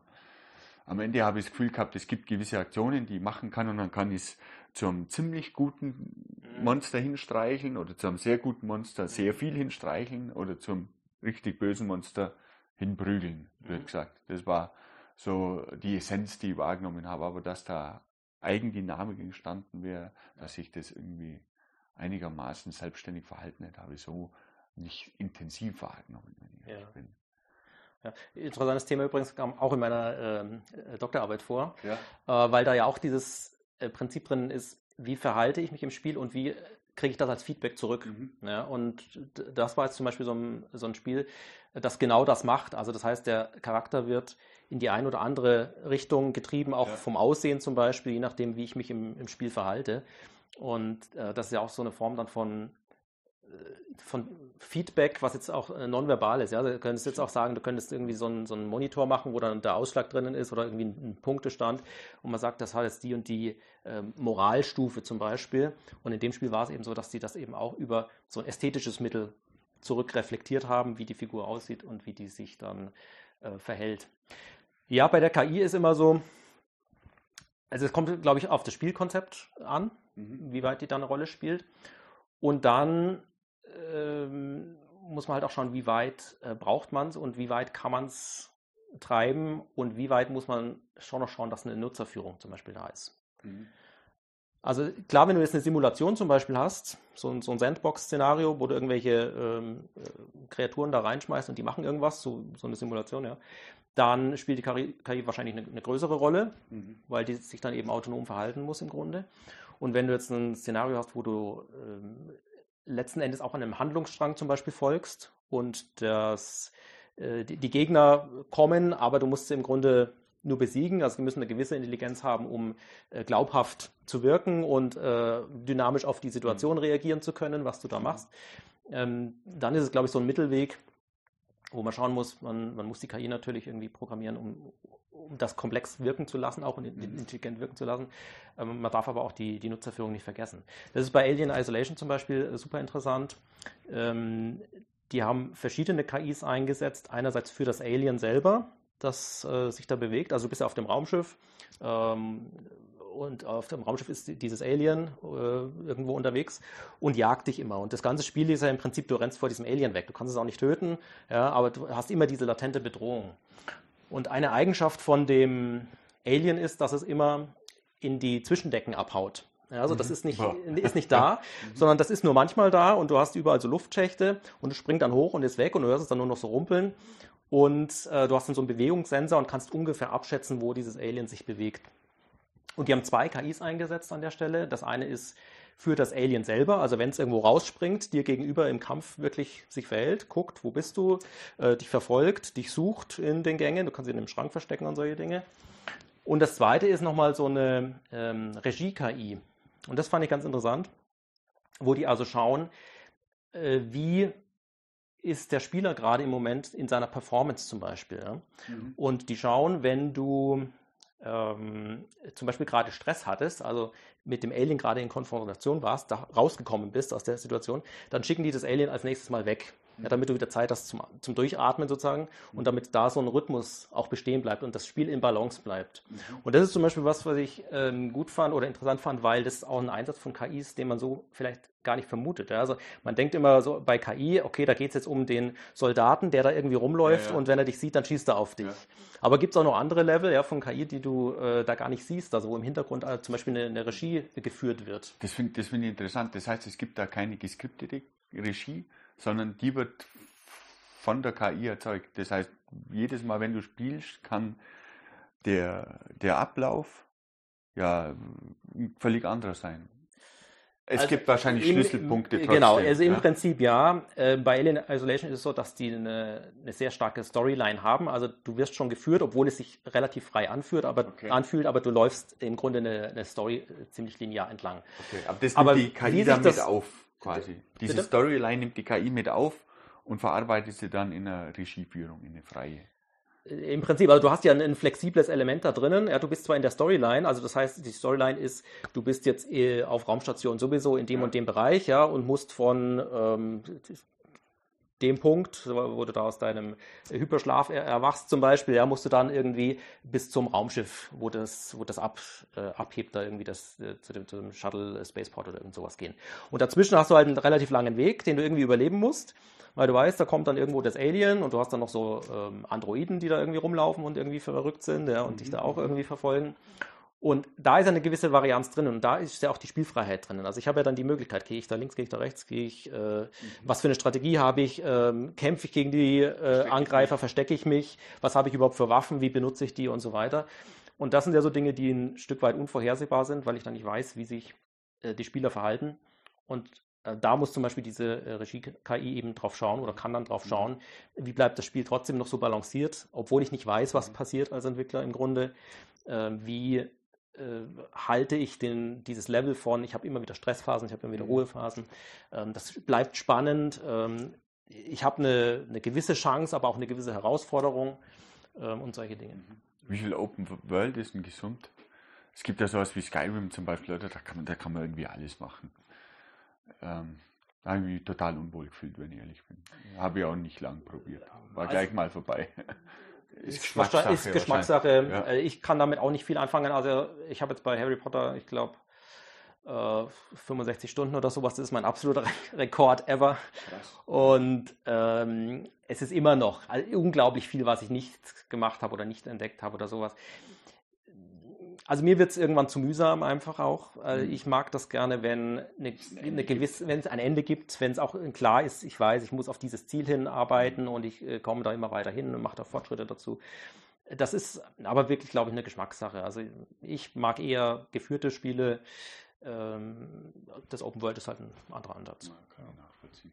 Open World war immer, war mir immer zu anstrengend. Ne? Erstmal reinkommen, meistens ja. ist es äußerst komplex, ja. das war dann schon mal aufwendig ich war immer so, bei diesen Rollenspielen war ich immer so der Diablo-Typ und nicht der, mhm. der Skyrim-Typ zum Beispiel, wenn überhaupt. Ne? Es ja. war eigentlich auch geführt, da ging es um was ganz anderes. Ähm, ja, vielleicht mhm. zum Abschluss, ähm, wenn jemand Spieleentwickler werden will, was soll der jetzt machen? In deinen Augen. Erstmal, was für Eigenschaften braucht er am besten und dann vielleicht, was sind die ersten Schritte in den richtigen Weg? Also der, der, erste Schritt ist im Grunde zu wissen, was das überhaupt bedeuten soll. Ja? Also wo sehe ich mich selber in diesem breiten Feld der Spieleentwicklung? Ähm, da gibt es ganz viele Möglichkeiten. Ich kann im Grunde in alle Richtungen gehen. Mhm. Also das kann von sein, ich möchte Synchronsprecher für Spiele werden, ja, mhm. bis hin zu, äh, ich möchte programmieren oder ich möchte Game Art machen. Mhm. Ich glaube, in der Praxis sind das die zwei Richtungen, bei denen man sich grundsätzlich mal entscheiden muss. Äh, bin ich eher der künstlerische Typ oder eher der technische? Und dann sollte man gucken, ähm, wo man da halt hin will. Bei der, ähm, ich, nee, ich sag mal, bei beiden Bereichen äh, ist es sehr hilfreich, wenn man eine gewisse Leidenschaft für das Thema hat. Leidensfähigkeit quasi. Auch Leidensfähigkeit. äh, nee, aber auch einfach, man, man muss das selber wollen und man muss ja. dann auch ja. selber diese, diese intrinsische Motivation haben, da was zu basteln und da Einfälle zu haben, ja. äh, wie könnte ich dieses ja. oder jenes ja. machen. Man muss das Handwerkszeug nicht können, also auch wenn du es bei Game Engineering zum Beispiel bei uns anfängst, äh, musst du nicht programmieren können oder nichts, das kriegst du alles beigebracht. Aber ich glaube, man muss dieses grundsätzliche äh, Mindset, sage ich mal, oder diese, diese Grundeinstellung äh, der Leidenschaft für Spiele schon mitbringen. Es hilft auch immer, wenn man viel gespielt hat. Ähm, möglichst nicht in dem Umfang, dass man das restliche Leben vernachlässigt. Aber äh, es ist einfach gut, viel zu kennen, selber schon erlebt zu haben, selber gesehen zu haben. Eine Idee zu haben. Eine Idee zu haben und vielleicht gefällt. auch eine Idee zu haben, was zum Beispiel nicht funktioniert, ja, oder wo man sich denkt, irgendwie dieses Spiel, warum spiele ich dieses Spiel eigentlich jetzt nicht gerne oder warum fühlt sich das so komisch an? Was, was ist da das, das Problem an der Stelle vom, vom Game Design her eigentlich? Ne? Hast du dich zu schlechten Spielen gezwungen, um zu sehen, was sie schlecht machen? Ähm, zum Teil ja. Ja? Ja. Ähm, eines ist Hollow Knight. das spiele das spiel ich nur noch mit, äh, mit Cheat, muss ich, muss ich zugeben, weil also es interessiert mich tatsächlich, äh, wie es weitergeht und was die für Inhalte so ja, drin haben und wie, ja. wie die Welt so gestaltet ist. Ja. Es, es gibt tolle Aspekte, aber das Gameplay finde ich furchtbar. Ähm, also da, ich, ich spiele es, weil ich es wissen will, aber ich spiele es mit, mit Cheat, weil sonst ist es für mich irgendwie unspielbar. Ja, ja und sonst halt, ähm, würde ich sagen, äh, einfach schauen, was es für Angebote gibt, was es für Studienangebote gibt, ja, ob ich dann eben in die Informatik eher will oder in die ähm, Game Art zum Beispiel. Und dann gibt es noch einen großen Unterschied, das sind die äh, Privatschulen und die, die staatlichen Schulen. Bei den Privatschulen ist es meistens so, dass das Studium kürzer ist und dafür fokussierter. Also die machen wirklich Hardcore-Game-Entwicklung. Und bei den äh, staatlichen Hochschulen ist es meistens so, dass die etwas breiter aufgestellt sind. Ja, da ist das Studium dann etwas länger, das sind dann äh, bei uns immer die, ich glaube, vier Jahre. Ja. Und äh, das ist äh, in Richtung Games ausgerichtet, aber du kannst sozusagen auch was anderes machen. Also wenn dir am Ende des Studiums dann einfällt, also irgendwie mit den Games wird es doch nichts, hast du zumindest Grundlagen, die auch übertragbar sind auf andere äh, Berufe. Ich kann auch einen Das, Master äh, in Informatik gut machen. Genau, zum Beispiel. Oder ich kann auch als Programmierer in anderen Bereichen auftreten. Die Grundlagen sind im Grunde ja ähm, sehr ähnlich. Hat das dein Leben erfüllt inhaltlich, die Spieleentwicklung? Ja, absolut. Ähm, das ist irgendwie mein Thema. Und das hat sich rückblickend eigentlich jetzt noch stärker rauskristallisiert als vorwärtsblickend. Das habe ich zwar schon immer so ein bisschen verfolgt, aber es war jetzt nicht so klar, dass das äh, wirklich so zu meinem Lebensthema vollends wird, wie das jetzt der Fall ist. Aber rückblickend würde ich sagen, das war genau richtig und ähm, ist schon das, wo ich mich auch wohlfühle. Ja. Schöne Schlussworte. Vielen Dank, René. Hat Danke dir. Spaß gemacht. Super interessant.